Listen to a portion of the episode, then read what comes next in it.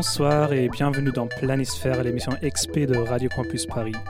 C'est la rentrée depuis un mois et déjà c'est la merde. Main d'œuvre, tiers-lieu de création et d'expression artistique à Saint-Ouen, espace d'échange entre artistes, visiteurs et habitants du quartier, pilier de la culture alternative et amatrice de la musique avec ses studios de répétition et son école de musique, a été expulsé il y a une semaine et demie de ses locaux dans la rue Charles Garnier.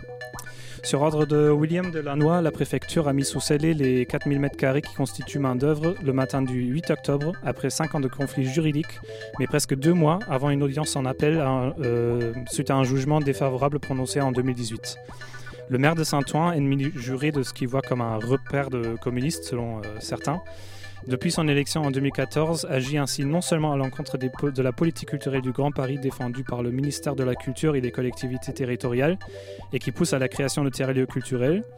Delanois se met aussi à dos les médias, les artistes et une grande partie du secteur culturel associatif qui remplit souvent une mission de service public et en soutenant la jeune création, les pratiques amatrices et le rayonnement de la culture, surtout cette culture alternative multiforme que l'État et les collectivités ne peuvent ou ne veulent pas soutenir.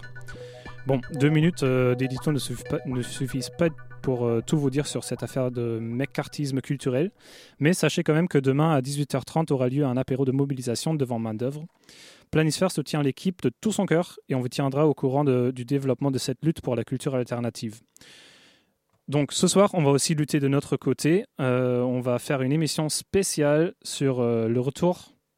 Nous, on retourne sur les ondes et du coup, on fait une émission sur les comebacks pour utiliser un, grand mot. Quoi.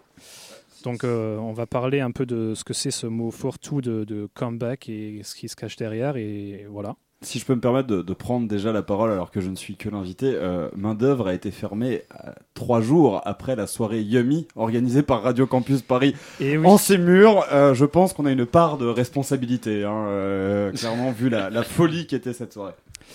Et bah vous, vous avez entendu la douce voix de Jack euh, qui est avec euh, nous sur le plateau.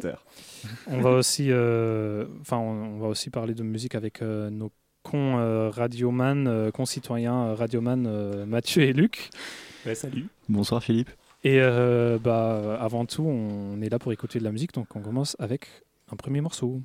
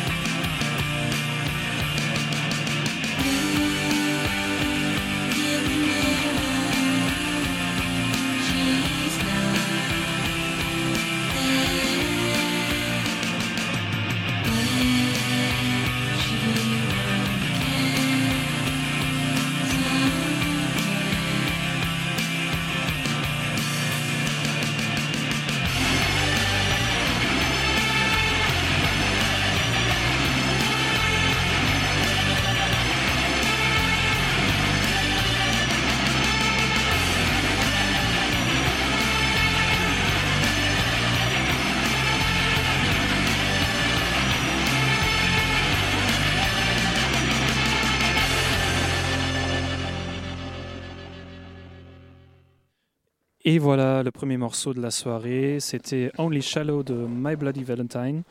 Euh, un comeback assez classique, euh, je vais en dire deux trois mots. My Bloody Valentine, euh, du coup, qui a sorti deux albums dans les enfin, fin des années 80, début des années 90. cette track-là, elle était du, du, deuxième album, Loveless, et il est considéré par de nombreux critiques comme genre le magnum opus de ce groupe. Et, du, style aussi. Et du style aussi, du, du shoegaze. Euh, très, euh, très, euh, enfin beaucoup de reverb, beaucoup de, de, distorsion. Ouais, distorsion. Le showgaze qui, qui tient son nom de des personnes qui en fait quand l'écoutent regardent ses pieds, leurs pieds quand ils, en dansant, enfin en, enfin en se bougeant plutôt plus que dansant et ouais. Ah c'est marrant, j'avais une autre origine pour shoegaze. Je t'écoute. L'origine que j'avais, c'est que comme les, les guitaristes et les bassistes de shoegaze utilisent énormément de pédales et qu'ils les activent à des moments différents. C'est des artistes qui regardent beaucoup leurs pédaliers qui se trouvent à leurs pieds et que du coup on qualifiait ça de shoegaze parce que les musiciens regardaient leurs pieds. Je pense que tout le monde regarde leurs pieds. en fait, c'est sûr que c'est lié, enfin c'est sûrement lié à ça aussi. Mais ouais, du coup, à la base, le public euh, était ouais, du coup tout, le temps regarder leurs pieds pour balançant leur tête quoi. Et ouais, et les pédales, beaucoup de pédales dans le shoegaze. Et du coup, euh, bah, un peu l'anecdote liée à, cette, euh, à cet album qui fait que qu'on en parle ce soir, c'est que euh, l'album a coûté environ 100 000, 100 pounds, 100 000 livres.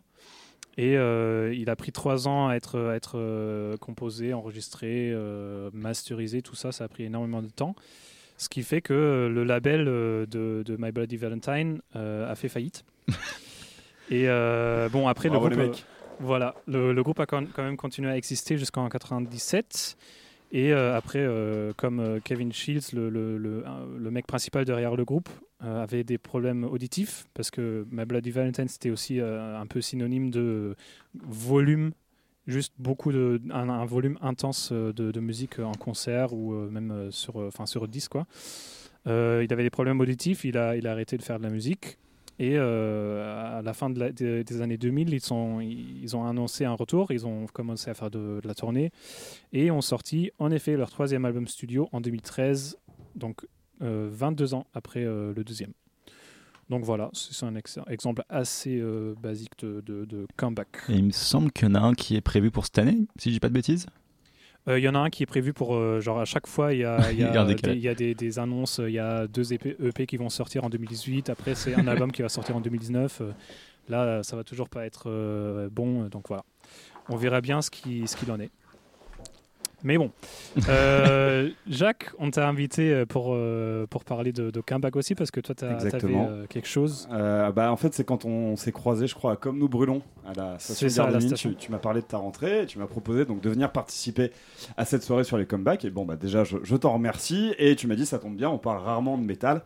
Et c'est vrai que c'est un peu la chapelle à laquelle j'appartiens. Et au moment où tu m'as parlé de comeback, directement, j'ai su de quoi j'allais parler.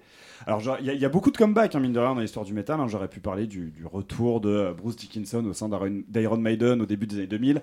On aurait pu parler du retour de Black Sabbath avec sa formation originale euh, mhm. dans les années. Euh, dans les années 90, mais j'ai finalement décidé de parler de Dissection. Alors c'est un comeback qui finalement n'était pas tant voulu que ça parce que c'est pas que le groupe s'est séparé, c'est que son fondateur est parti en prison euh, pour un meurtre apparemment rituel euh, satanique. Alors pour, faire un peu de, contexte, donc Dissection est dans les sphères black metal et death metal mélodique considéré comme un des meilleur groupe euh, qui soit.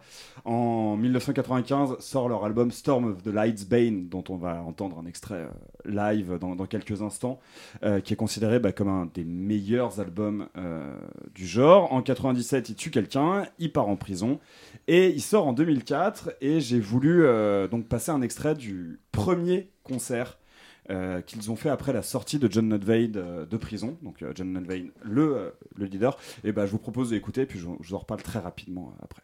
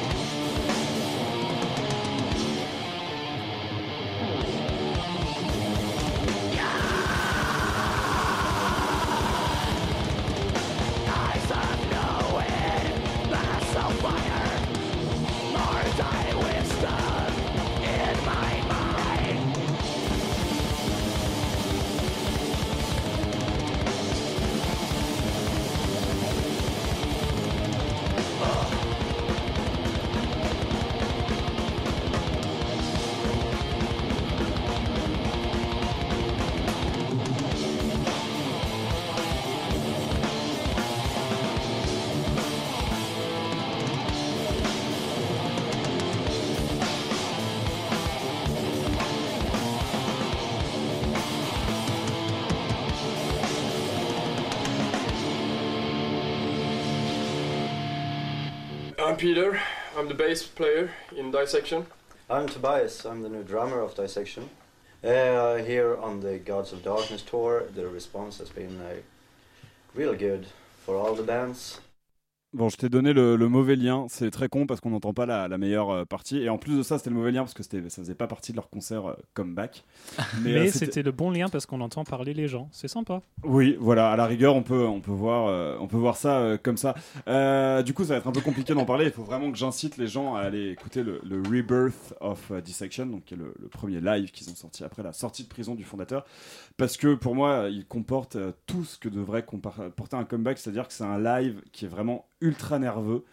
Euh, il y a suffisamment de pain sur l'ensemble du concert pour ouvrir une franchise, euh, une franchise, je sais pas moi, Paul ou, euh, ou la brioche dorée, même un concurrent de Paul ou de la brioche dorée tellement, mais ça, ça, joue. C'est pas que ça joue mal, c'est juste que ça joue dans l'urgence et ça joue de manière manière très nerveuse. du coup, il y, a des moments où le batteur a juste à marquer le temps sur sa charlet, et il arrive à se foirer. Enfin, mais à côté de ça, le truc, l'ensemble du live reste cohérent.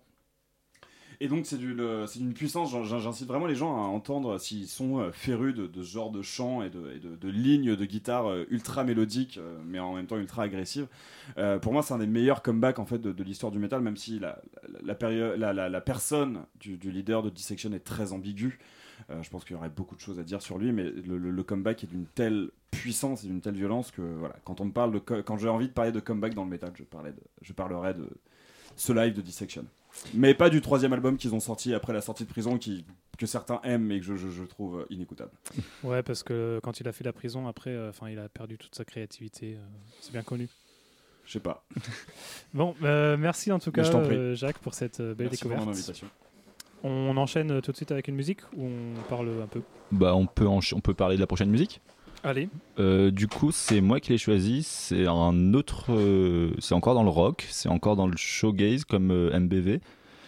Et c'est Slowdive, le groupe du coup entre Dream Pop et, Showgaze, qui a fait un, un, comeback en 2017 avec un album sorti 20 ans avant, après le dernier.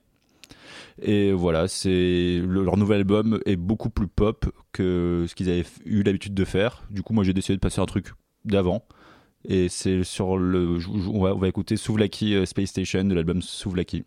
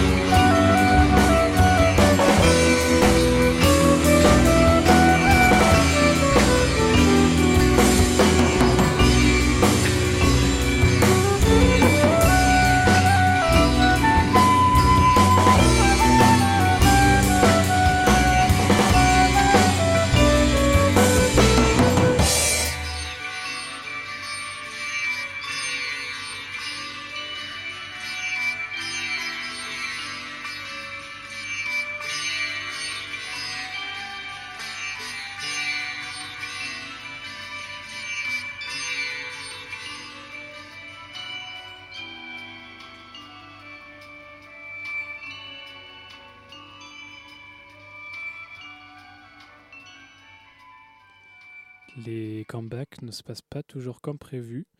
Du coup, on a interrompu notre, notre transmission de la Souvlaki Space Station de Slow Dive et on a enchaîné avec quoi, Mathieu? On a enchaîné avec Face Down on the Moon de Brian Johnson Massacre qui alors pour ceux qui ne connaissent pas le groupe, les Brian Johnson Massacre sont un groupe de rock psychédélique euh, très 90s du coup, c'est un peu une espèce de nouvelle vague de, rock psychédélique. Qu'est-ce que ça veut dire très 90s bah, j'aime, bien séparer les, les 60s et des 90s pour sur le rock psyché. Je trouve qu'il y a vraiment deux phases euh, assez différentes, enfin qui, enfin qui sont assez différentes dans le style, mais toujours avec une approche assez psychédélique du coup, genre euh, par rapport à l'introspection sur l'âme. Je, et je, me trompe peut-être, mais je dirais que les 90s sont plus proches du garage aussi. Il y a, totalement. plus une approche garage dans le, dans le Ouais, ouais, il y, a, un côté beaucoup plus, euh, je, sais pas comment le dire, mais beaucoup plus cave et beaucoup moins euh, forêt, quoi. et, euh, et du coup, ouais, les BJM, du coup, c'est un groupe de, de LA. Et je me fais rire tout seul. Et, et du coup, ouais, ils ont fait beaucoup, beaucoup d'albums. Ils ont aussi un groupe, un, groupe rival que vous connaissez peut-être qui s'appelle les Dandy Warhols qui se détestaient euh, vraiment euh, profondément au point d'aller dans les concerts de, de, l'ennemi pour euh, casser les instruments, monter sur scène et faire foutre la merde quoi. Bref, et ça, il y a un film là-dessus, non d'ailleurs Il y a un, Tout à fait, un film documentaire qui est très cool d'ailleurs.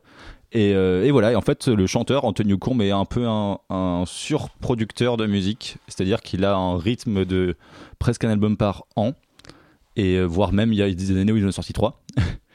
genre sous le nom euh, Brian Johnson Massacre, sans compter les projets qu'il a à côté, soit en tant que producteur, soit en tant que collaborateur sur des albums. Et il a fait une pause de 5 ans. Genre pour, pour Antonio Combe, c'est énorme comme pause, et en fait, c'était dû à son addiction à l'héroïne et qui, où il a, dû faire une désintox. Et voilà, il est revenu en 2008 avec euh, des nouveaux projets, et euh, dont celui-là qui en fait est un album qui s'appelle Aufheben, qui a été enregistré à Berlin. Maintenant, il, habite à Berlin.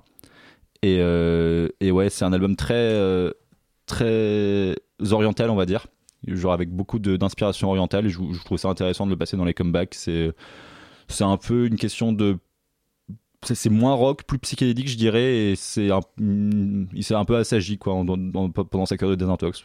Et voilà, c'était Antonio Com qui, qui, nous revient. On dirait que les comebacks, euh, enfin les, les, plutôt euh, les, les, les, disparitions, euh, ça se fait pas forcément pour des raisons très sympas. Là, on a eu quoi On a eu la prison. On a eu meurtre. On a eu les problèmes auditifs et on a eu bah, du coup l'héroïne. Ouais. ouais. Bon, c'est très sympa. Est-ce qu'on a un artiste qui a décidé de se casser, qui s'est dit finalement je vais revenir? Oui, le prochain ah. artiste. Alors, euh, qui d'ailleurs, euh, pour compenser, euh, fait de la musique très violente. Est-ce que Jésus a fait son comeback en fait? Putain, on n'a pas cité Jésus, merde. Est-ce qu'on aurait pu... Jésus a fait de la musique? Est-ce qu'on aurait pu? Bah, est-ce que, est que les, que les chants chrétiens, c'est pas, c'est pas la musique de Jésus? Euh, ouais, je sais pas genre, trop. Le gospel, genre le gospel, le chant grégorien, tout ça. C'est Jésus qui chante dans, nos cœurs. Je crois qu'on va faire un sondage auprès de nos, euh, de nos euh, deux euh, auditeurs. Si, il y en a trois parce que devrait parler de. Il y, en a quatre ce soir. J'ai dit à mes parents que je passais à la radio. D'accord, ok, ok. Bon, bah, si vous écoutez les parents de, Jacques, madame et, monsieur Bouillet. Alors, mon père s'appelle Bouillet, mais ma mère s'appelle Marmonnier. Mais mes parents sont des parents modernes, ils ne sont pas mariés. Ah ouais, ok. Sympa. Euh, bon, on, je crois qu'on. on s'égare du sujet. on revient à notre sujet principal, les comebacks. Euh, le prochain groupe, c'est euh, un groupe qui s'appelle Swans, qui a été créé en 82 par Michael Jaira. Dans la scène un peu no wave new-yorkaise, donc no wave, un peu une, contre-réaction à, la new wave, qui proposait plus genre du bruit et de l'absence d'harmonie, de, je crois, surtout. Euh, donc euh, Swans, euh, Sonic Youth, Mars, d'autres groupes comme ça qui, qui ont essayé de mettre un peu de, bruit dans leur musique rock. Et donc Swans qui a été créé en 82, qui a sorti une, je sais pas, une dizaine d'albums jusqu'en 96. Et en 96, Michael Jira a décidé d'arrêter Swans juste parce qu'en en fait, il, avait trop d'autres projets. Donc euh, voilà, il, a voulu, euh, se concentrer sur autre chose. Donc euh, c'est lui qui a pris la décision de, ne plus faire de musique avec Swans. Après, il s'est quand même dit ah, c'était bien. Donc il est revenu en 2010. Il a formé un nouveau groupe qui s'appelait Swans du coup aussi, qui, a continué, il a repris ce nom. Et il, a, il a sorti un nouvel album de Swans 14 ans, 14 ans après le dernier, qui s'appelle My Father Will Guide Us Up a Rope to, the Sky, quelque chose comme ça, en 2010.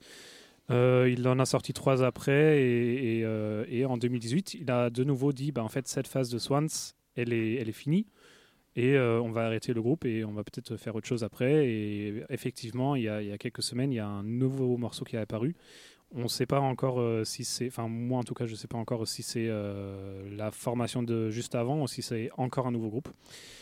Bref, toutes ces paroles pour euh, annoncer le prochain morceau qui s'appelle Eden Prison, qui est tiré de l'album euh, My Father Will Guide Us Up a Rope, The Sky, de 2010, de Swans. Bonne écoute.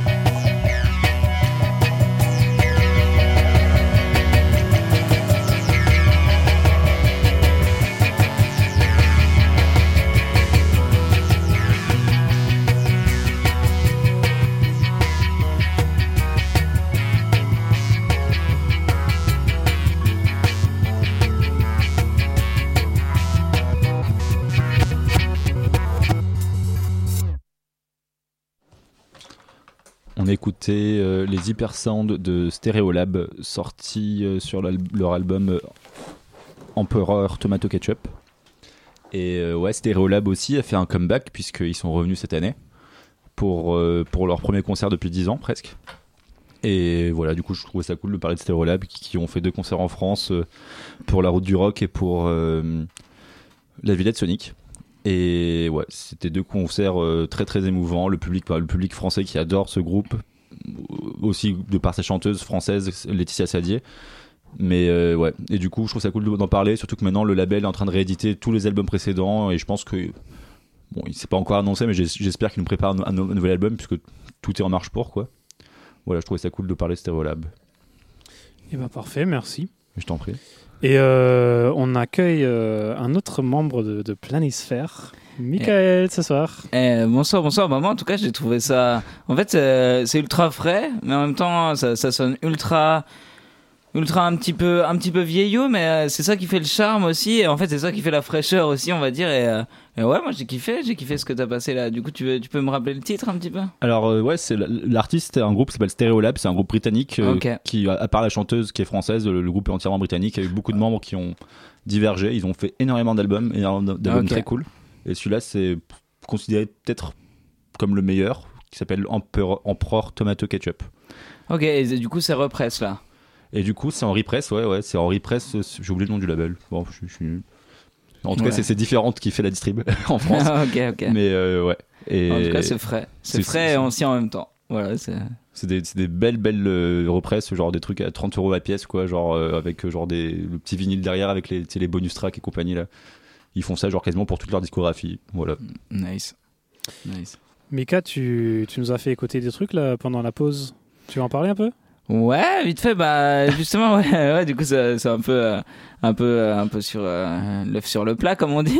Non, euh, bah, moi, je- là, je, je t'avais proposé un morceau du justement de Spiritual Rockers qui sont basés euh, au Brésil en fait, euh, qui font partie de, de du crew High Public Sound.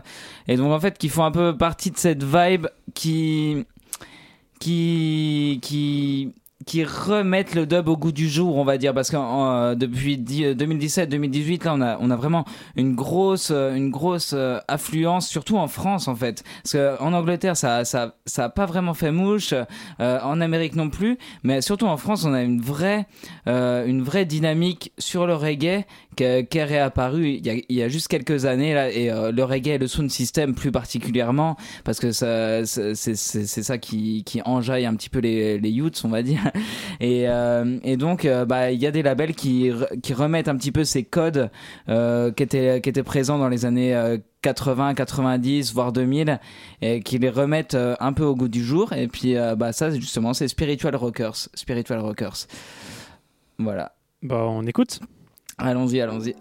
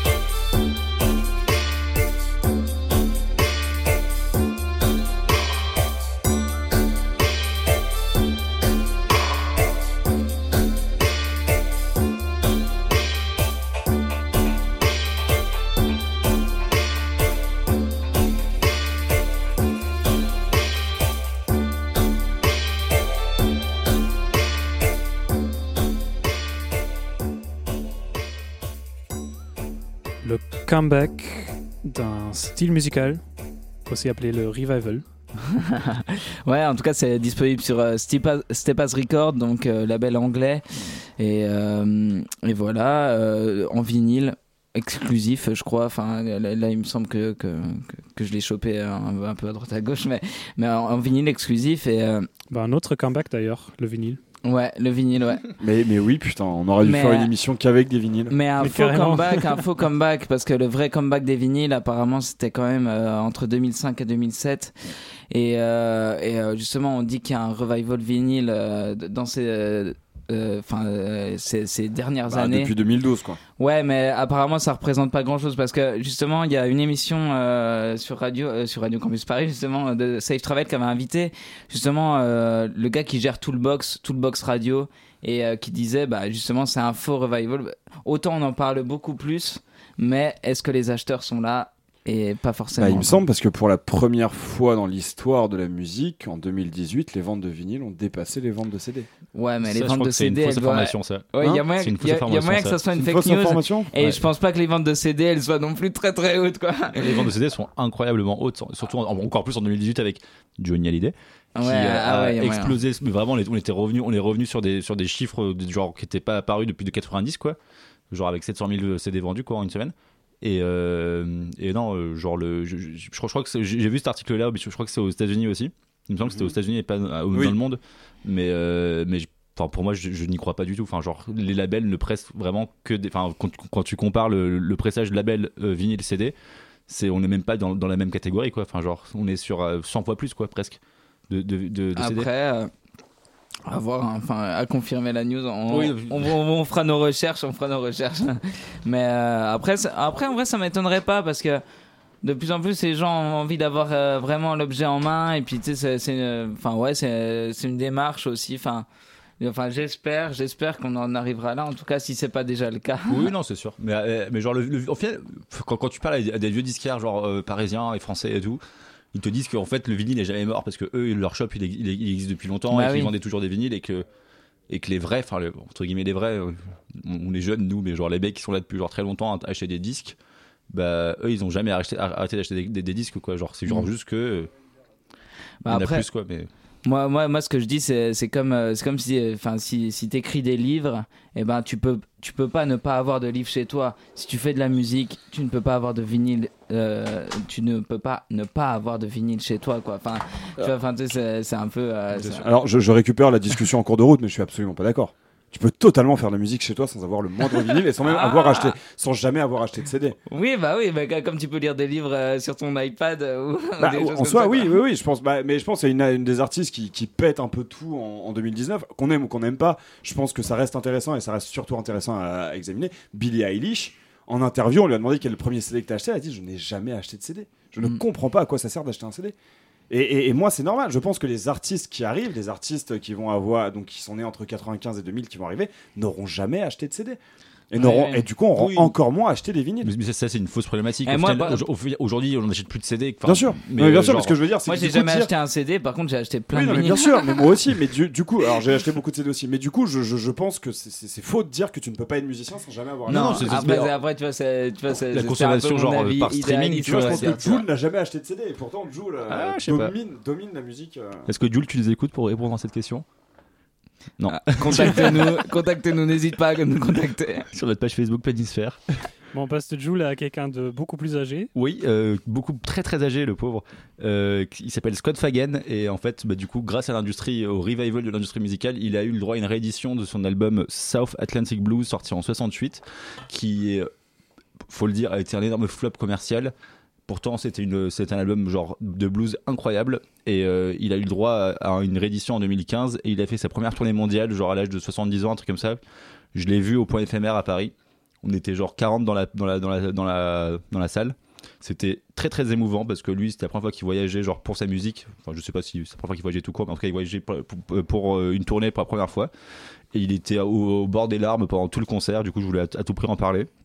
C'est du coup, qu'on écoute Scott Fagan Crying de l'album South, South Atlantic Blues. Sorti quand et réédité quand Sorti en 1968 et réédité, si je dis pas de bêtises, en 2015. Allez, on écoute ça.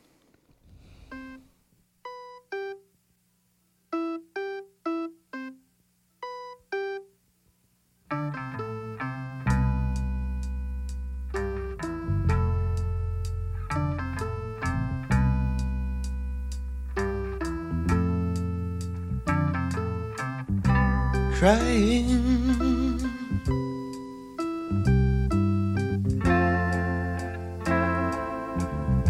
Lover, look at me. I'm crying.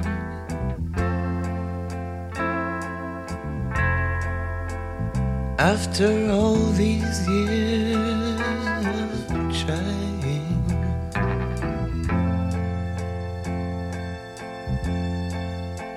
soft and slowly go the tears.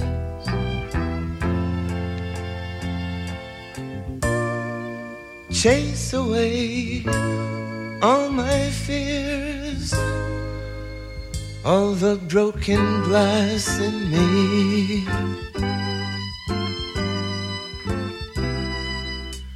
Crying.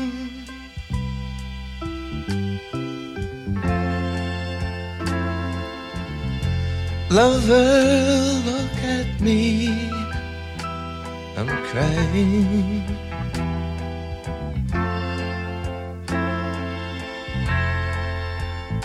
Did you know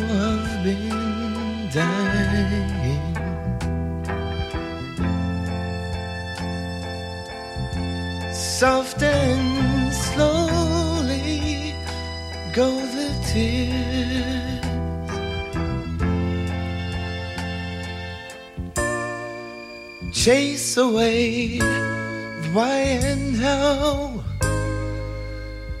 I can stay here and now. Crying.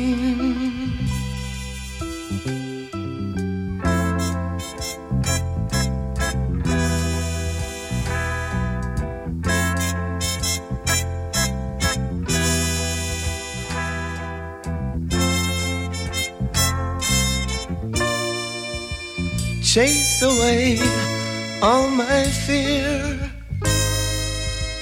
all the broken glass in me.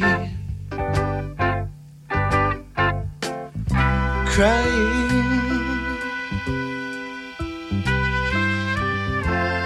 lover, look at me. I'm crying.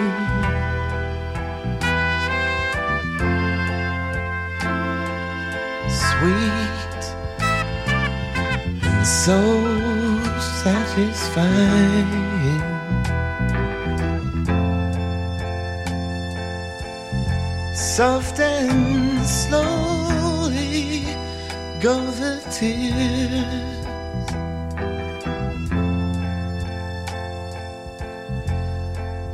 Soft and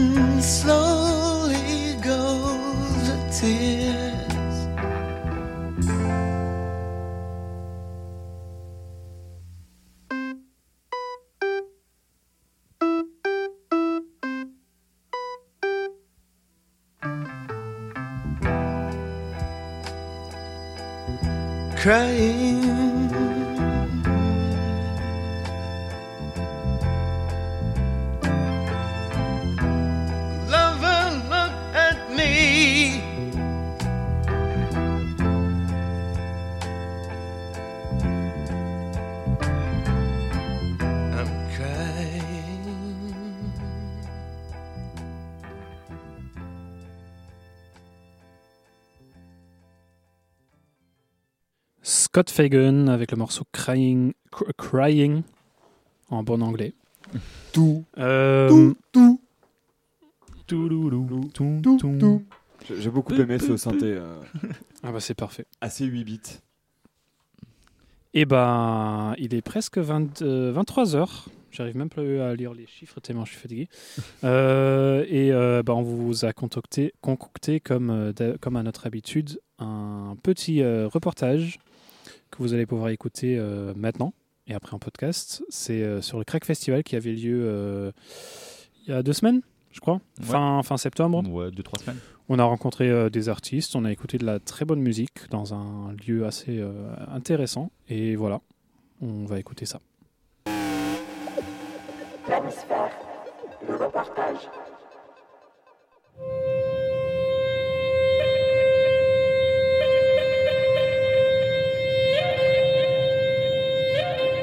Du 26 au 28 septembre avait lieu la huitième édition du Crack Festival à l'église Saint-Méry.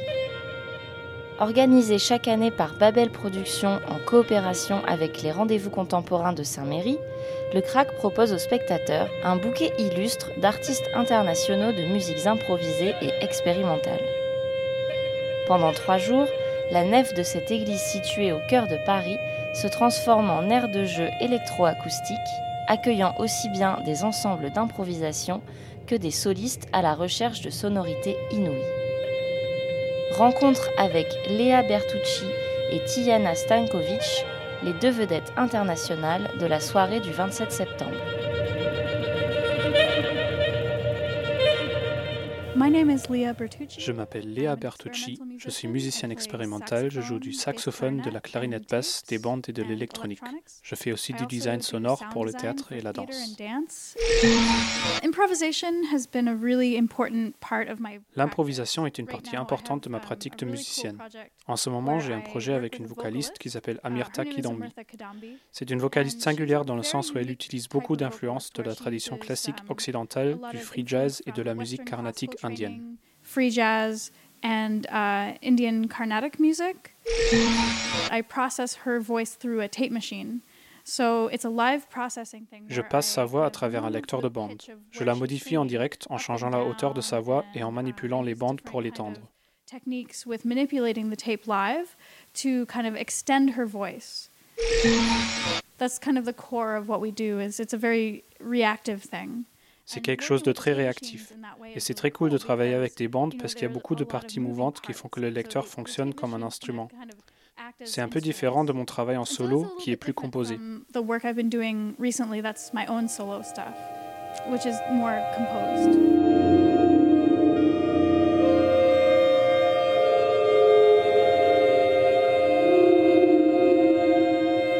The record started with recordings that I made inside of a resonant silo. It was a cast concrete structure. Mon album Resonant Field a ses origines dans des enregistrements que j'ai faits dans un silo résonnant. Le bâtiment en béton a beaucoup de propriétés acoustiques intéressantes. J'y étais en résidence pendant un mois pour composer un quartet pour saxophone, mais pendant la composition, j'enregistrais beaucoup pour moi toute seule. Ces enregistrements sont devenus la moelle de l'album. J'ai pris des moments que je trouvais intéressants et je les ai montés ensemble avec d'autres éléments comme de la percussion, de l'électronique, de la bande, de la contrebasse et de la flûte. And I edited those into compositions with other uh, elements, such as percussion, electronics, tape, double bass, and flute.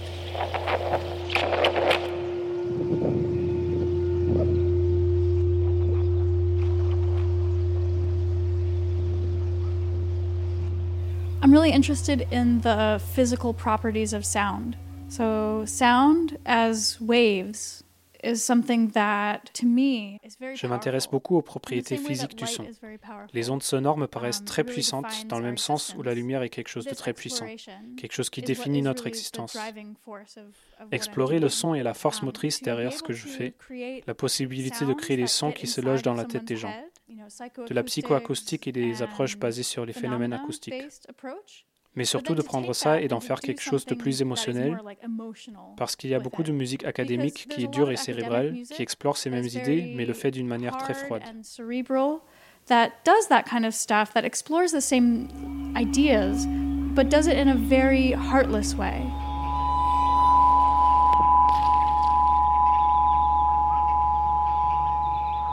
Really perform this record. I perform musical ideas that are inspired by En live, je ne joue pas vraiment cet album, mais des idées musicales inspirées de ce que j'ai découvert pendant la création.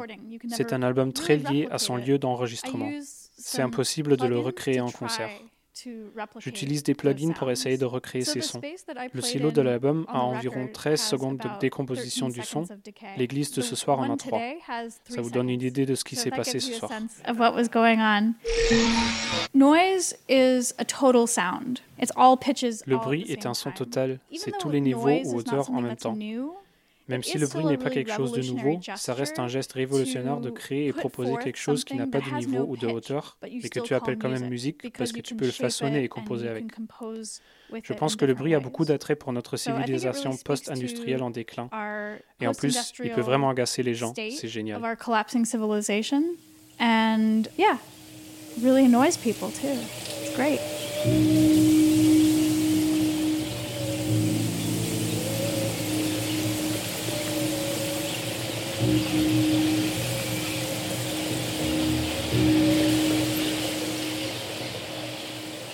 My name is Tijana Stankovic. I'm a violin player from Serbia. I'm interested in folk music as well as Je m'appelle Tiana Stankovic, je suis une violoniste de Serbie. Je m'intéresse au folk et à la musique libre et improvisée. Je joue aussi d'autres styles, mais ce soir, au Crack Festival, j'ai présenté un projet solo que j'ai préparé depuis quelques années. C'est une sorte d'amalgame entre folk et uh, improvisation. amalgam between folk music and free improvisation. Since I'm doing folk music for already a long time, I uh, Comme je fais du folk depuis longtemps, j'ai décidé de vouloir le mêler à de l'impro parce que pour moi, en tant qu'ethnomusicologue, c'est très similaire. Au moins la musique folk des Balkans. In the Balkans.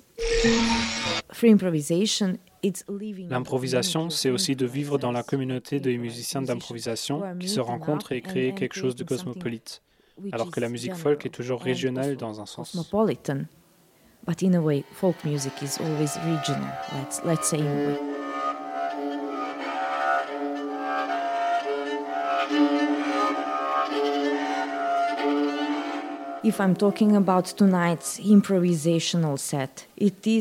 Les improvisations de ce soir viennent de mon propre langage musical que je développe depuis que j'ai commencé à jouer en solo, mais aussi dans des duos ou trios. Uh, Parfois c'est plus abstrait quand je chante, parfois c'est plus basé sur le folk. Mais même quand j'utilise le langage folk, j'improvise dessus dans un sens. Je le modifie pour qu'il ne sonne pas comme une chanson ou une mélodie qui existe déjà. am kind of improvising it in a way. I am developing it that it doesn't sound like an actual song or or actual melody that it exists already.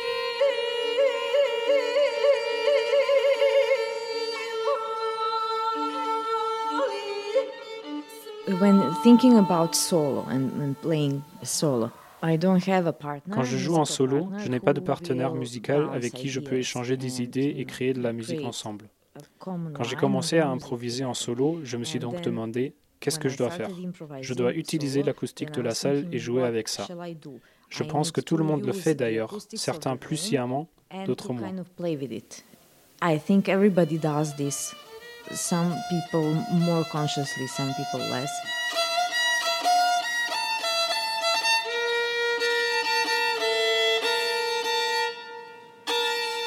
What inspired me mostly from spectral music is the use of the sound Ce qui m'inspire dans la musique spectrale, c'est l'usage du son dans chaque note, de tout ce qu'on peut entendre quand on écoute les fréquences d'un son.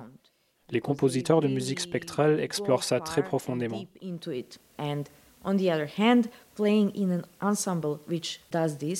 En tant que violoniste I dans le Hyperion ensemble de musique spectrale, j'avais des limites dans lesquelles je devais jouer mon rôle et en même temps trouver quelque chose à rajouter.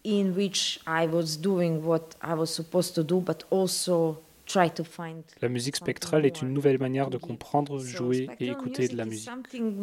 um, it's a new way of understanding music, new way of performing music, listening to music.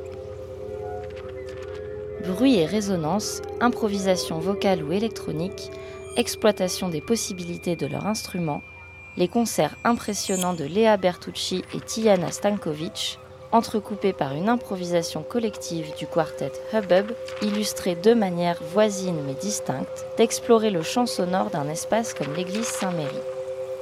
Avec une programmation aventureuse et une expérience sonore enveloppante, le Crack Festival s'avère une nouvelle fois être un rendez-vous immanquable pour les mélomanes en quête de création improvisée singulière.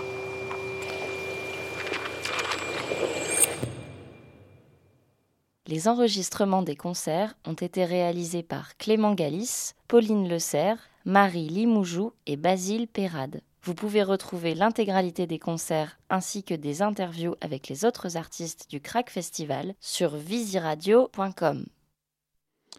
Voilà, merci à l'équipe du Crack Festival et euh, à l'équipe de Visi Radio et surtout aux artistes aussi de s'être euh, présenter, euh, enfin prêter au jeu de l'interview.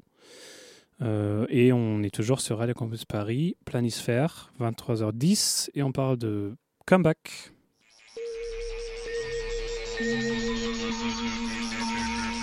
Vous écoutez Planisphère sur Radio Campus Paris.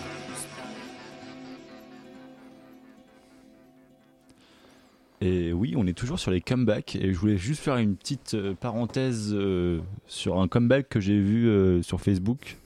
Celui d'Avril Lavigne. Allez. La chanteuse canadienne que on connaît tous euh, de notre jeunesse. Enfin, on connaît tous, c'est peut-être un grand mot, mais en tout cas, notre, génération la connaît bien. Qu'on adore tous. Ouais. Qui a notamment fait Skater Boy. Et ouais, elle, elle- elle sera en concert à l'Olympia euh, à Paris. Elle a, elle a ressorti un nouvel album ou? Not yet. Ah. Mais pour Bah, bientôt. c'est c'est l'occasion de, le- de- de le découvrir en live. hein. Hmm. Moi Ouais. qui n'ai jamais vu Avril Lavigne, ouais. Hmm, Pourquoi pas Bah, en parlant de, de- de personnes célèbres qu'on a adorées dans notre jeunesse, Euh, Luc Bah oui, bah, bon, moi je, je reviens, je m'étais un peu endormi pendant une heure, mais euh, je suivais euh, toutes les, les musiques et en fait euh, là j'avais envie de parler du- d'un petit, art- enfin, un petit artiste, un artiste. euh, en fait, c'était pas vraiment notre jeunesse à nous, euh, c'était un peu plus vieux, c'était dans les années 70, mais ça nous a quand même marqué les musiques un peu kitsch. euh, euh, il, a, composé euh, un titre très connu, c'est euh, Aline ou Les mots bleus. Donc je parle de Christophe. Christophe qui était donc un, chanteur dans les années 70. Il a collaboré avec Jean-Michel Jarre et il a eu son grand succès. Dans les années 80, il s'est un peu, il est un peu retombé. Il n'a pas fait trop de musique. Il a consacré un peu son temps pour des luttes un peu, qui, le tenaient à cœur, euh, la lutte euh, contre la, la faim et, toutes ces choses.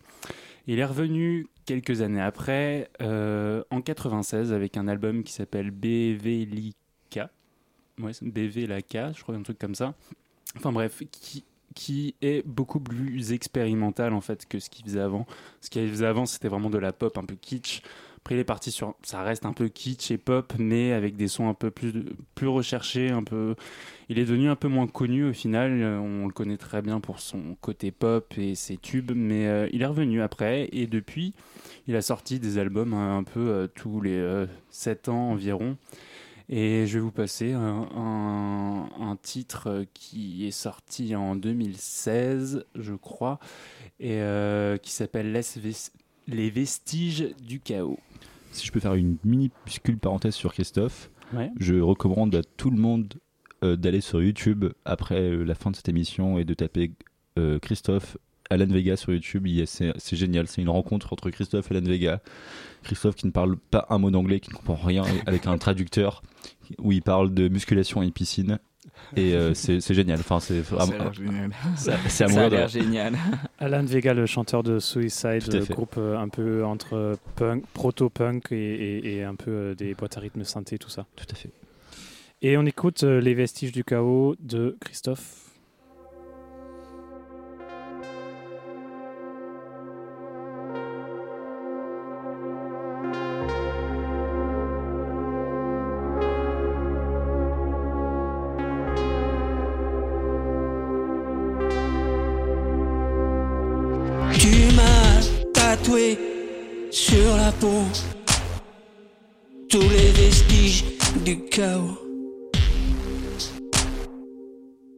Dans tes yeux qui rêvent de précipice, tu glisses, tu verses tous les vices.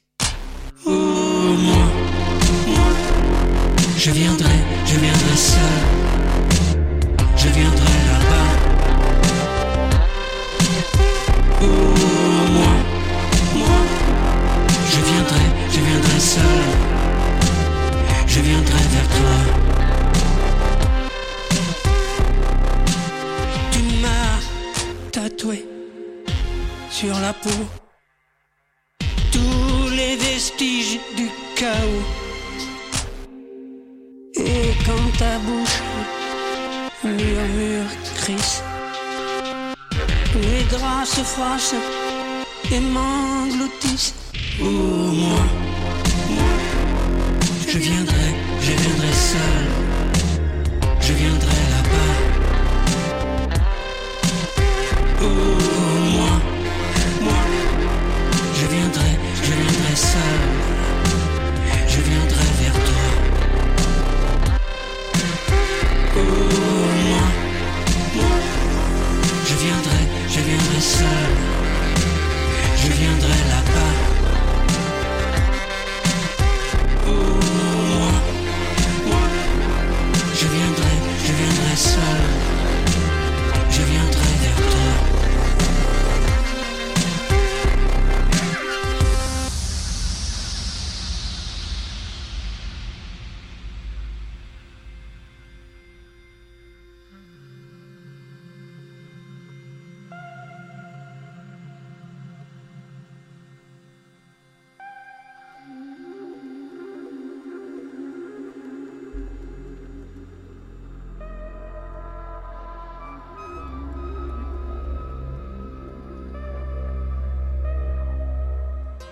Roger Ramos, mortels aliens.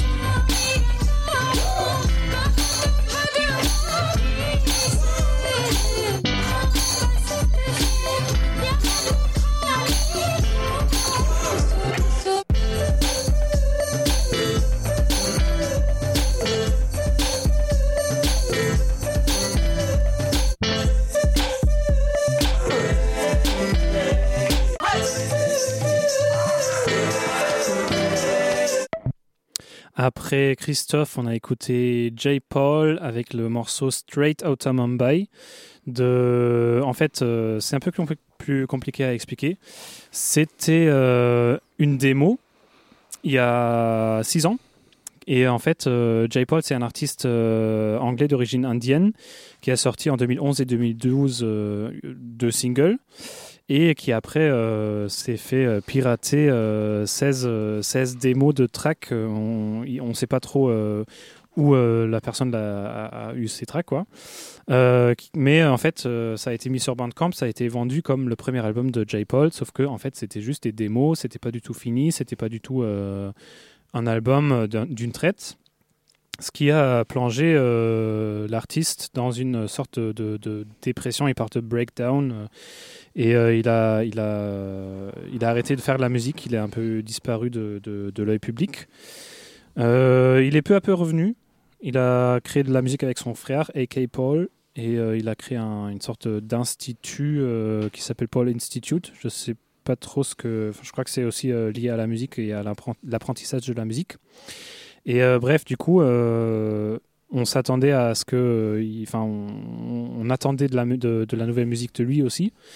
Euh, et cette année, en juin, il a enfin mis à disposition du public euh, sur des, plateformes de streaming ce, fameux euh, faux album qu'il a intitulé Leak for 13, donc Leak d'avril 2013. Et avec une, énorme lettre qui, racontait un peu son, son parcours depuis et comment il a vécu ça et tout, et qui disait que, entre autres, ça a été une catastrophe pour lui. Il dit, euh, je cite, le plus dur était de devoir saisir qu'on qu'on m'avait ôté la possibilité de finir mon travail et de le partager dans la meilleure forme pos- possible à mon public. Donc euh, ça aussi, c'est une autre raison, euh, enfin, c'est certes un cas singulier, mais pour lui, ça a été une raison de- d'arrêter vraiment la musique, de se remettre en question, de, de prendre aussi le temps d'accepter de, euh, ce, ce coup qui, qui lui a été fait, quoi. Et euh, du coup, en revenant euh, cette année en juin, en publiant ses morceaux, il a aussi publié deux nou- nouveaux morceaux avec pour dire, euh, ben, en fait, euh, c'est bon, j'ai accepté ce truc et je continue. Deux morceaux qu'on aura peut-être le temps de passer, on va voir, parce que là, il est quand même 23h23. Euh, mais bref, sinon, vous écoutez ça sur Spotify, sur YouTube, sur, vous pouvez acheter ça certainement aussi sur des plateformes. Et euh, il a pris de la nouvelle confiance, euh, il, a, il a refait de la musique et je pense qu'on peut s'attendre à de nouvelles choses de cet artiste, J. Paul, avec euh, un I, J-A-I. Mais c'est quand même fou de voir, enfin de, de, de voir que, que, que des gars publient des démos, quoi. Enfin, Mais non, il l'avait pas publié. Ça? Ah, oui, oui, non, enfin, ouais, mais je veux dire que, que, que justement des, des maisons de disques et, et, et labels, et ben en fait publient des démos euh, qu'on leur envoie, quoi. Enfin, Non, c'était pas. Il s'est fait pirater. Le label, il était avec euh, XL Recordings, qui est quand même un gros nom dans la, dans la scène un peu indé. Euh, et euh, il s'est fait pirater, il sait pas trop comment ça s'est fait. Soit il s'est fait. Euh, soit c'était euh, sur un, je sais pas, des, des, des CD de promo qu'il a envoyé à quelqu'un. ouais, voilà. quoi, enfin, soit oui, c'est son Mais ordi c'est quand a même dingue de, de te dire, euh, genre, euh, genre tu reçois une promo euh, sur ton ordi, euh, que ce soit en MP3 ou Mhm. autre, et puis en fait, euh, en fait, tu la publies sur un bandcamp, quoi. Enfin, Ouais, en plus, tu pour te moi- fais de la thune moi, avec, vraiment. c'était Ouais, c'était une voilà, arnaque. en c'est fait. ça, c'est ça. Il y avait, il y avait une, euh, une enquête policière et tout euh, lié à ça. C'était vraiment un truc euh, enfin, euh, sérieux. Quoi, C'est pour Mais ça du je, coup- je voulais juste parler de, de, de par rapport à ça dans, dans l'industrie musicale. Maintenant, ce qui se fait, enfin depuis un petit moment déjà, c'est les CD watermarkés. Je sais pas si vous connaissez le terme. Bah, je veux bien que tu expliques. Vite fait, non. Et du coup, quand, euh, quand, quand dans l'industrie musicale, maintenant, on les CD promos et bon, surtout les CD promos en fait que tu envoies à des destinataires particuliers, tu les watermarks. C'est-à-dire que en fait, dans le CD, il y aura un code, genre euh, un chiffre, un chi- inchiffrable gros- grosso modo, qui va dire ce CD-là appartient à cette personne-là. C'est-à-dire que si les tracks sortent sur Internet et les tracks proviennent de ce CD-là, on sait à qui, de, de, de où est sorti le leak, quoi. Et du coup, c'est un, bah, un nouveau truc, enfin un nouveau truc. Ça fait quand même quelques années que ça existe, qui existe en gros pour éviter les leaks et ou, surtout pas pour les éviter, mais pour savoir d'où viennent les leaks, de, Ouais. de Ouais. quel euh, journaliste ou de quelle personne à qui on l'a envoyé. euh, Mais maintenant, on c'est passe sorti. plus trop par CD au final. Donc en soi, c'est plutôt par internet. Donc SoundCloud, Ça, existe, musée. ça existe aussi, les, les euh, pas sur Sound- SoundCloud, sur, sur des sites spécialisés que, bah, du coup, pas, pas les petits labels, mais genre les gros labels utilisent. XL. Recordings doit utiliser ça, j'en suis persuadé. Mais, mais moi, pour, pour revenir vraiment à, la- à ce- cette question d'état d'âme un petit peu, enfin, moi, moi, je sais que on m'en- on m'envoie des morceaux un peu exclusifs, euh, surtout des dub plates, enfin, euh, des dubs, euh, des dubs, enfin, des remixes et des, etc., des mix exclusifs. Et en fait, enfin, moi, moi, ça me viendrait jamais à l'idée de, de me dire, vas-y, bah, je m'accapare le travail de l'autre. Et puis, enfin, c'est- quand même assez fou de voir que le business, euh, le business rentre, euh, rentre comme ça dans le game à s'accaparer carrément une œuvre en fait. Enfin, C'est clair. C'est clair. Euh, bon, du coup, juste pour euh, dire encore. euh. Non, de- non, c'est super intéressant. Hein. Euh, tout- de, de- de comprendre un peu le, le, enfin, le fait que les- la musique, c'est un marché, c'est un domaine super. Enfin, il y a beaucoup de, batailles qui se mènent à l'intérieur de, ce champ et tout. Euh, donc voilà, Planisphère qui, qui vous euh, parle un peu de, des mailles de, de, de- Industrie. de- voilà, de l'industrie. Et euh, bah, du coup, ce morceau Straight Outta Mumbai, qui, était, euh, le, qui est du coup le, seul morceau vraiment fini, euh, qui, ou en tout cas qui est marqué comme tel, de cette collection. Et j'avais envie de le passer parce que je trouve que c'est le morceau parfait pour illustrer que la pop peut être expérimentale avec tous ces, toutes ces ruptures, tous ces, mm, tous ces éléments qui rentrent euh, de manière inattendue. Euh, D'abord le saxophone, après le, le, le chant euh, plus, plus, plus classique indien et tout. Et je, vous, je vous conseille vraiment d'écouter les autres trucs qu'il a sortis parce que même si c'est des démos, c'est vraiment des, des trucs géniaux. Et vous pouvez aussi télécharger justement ce- cette, cette collection de démos sur le, le, le site J-Paul qui le propose à prix libre. Ce qui, voilà. Et voilà. Et voilà, voilà. Euh, donc, on continue. Qu'est-ce qu'on écoute en- ensuite? Bah, alors moi, je vous ai rapporté un son. Bah oui, j'ai commencé par de la, pop un peu kitsch, je me mets expérimental. Bien sûr, je vais aller un peu plus vers l'électronique, mais pas que. Et euh, je pars en Allemagne avec un rock euh, allemand, un, un groupe euh, qu'on appelle DAF, qui, qui est nommé euh, Deutsche Amerikanische Freundschaft, c'est-à-dire euh, les liens amicaux entre l'Allemagne, L'amitié franco-américaine. l'amitié, franco, de- euh, germano-américaine. américaine, euh, allemande quoi. Bref, on a compris. Euh, donc c'est un groupe de rock allemand qui est considéré quand même comme des, des précurseurs et des influenceurs de la musique électronique euh, encore aujourd'hui. Ils ont influencé beaucoup de, de musiciens dont je parlerai un peu plus tard. Euh, pourquoi comeback? Parce qu'en fait, ils ont été très actifs euh, de, des années fin 70 à, à, à mi-80, on va dire 86. Et après, il y a presque 20 ans de silence où ils ont fait leur projet perso de leur côté. Et en 2003, ils reviennent avec un nouvel album euh, qui s'appelle euh, 15 Neue DAF Leader. Et voilà, donc euh, j'ai passé un titre de, de cet album euh, et le titre s'appelle Ich bin tot, euh, c'est-à-dire je suis mort en allemand. Et le titre du, de l'album, ça veut dire euh, 15 nouveaux morceaux de DAF, tout simplement. Tout simplement.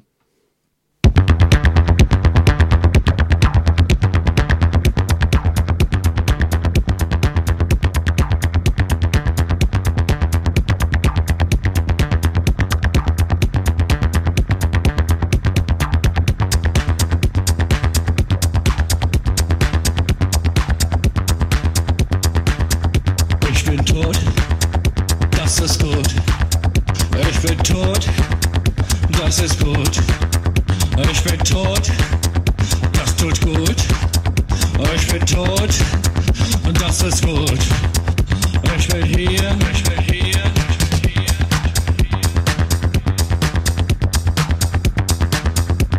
Mein Mädchen, ich rufe dich. Komm zu mir. Mein Mädchen, ich rufe dich. Komm zu mir. Ich bin hier. In diesem schönen Garten.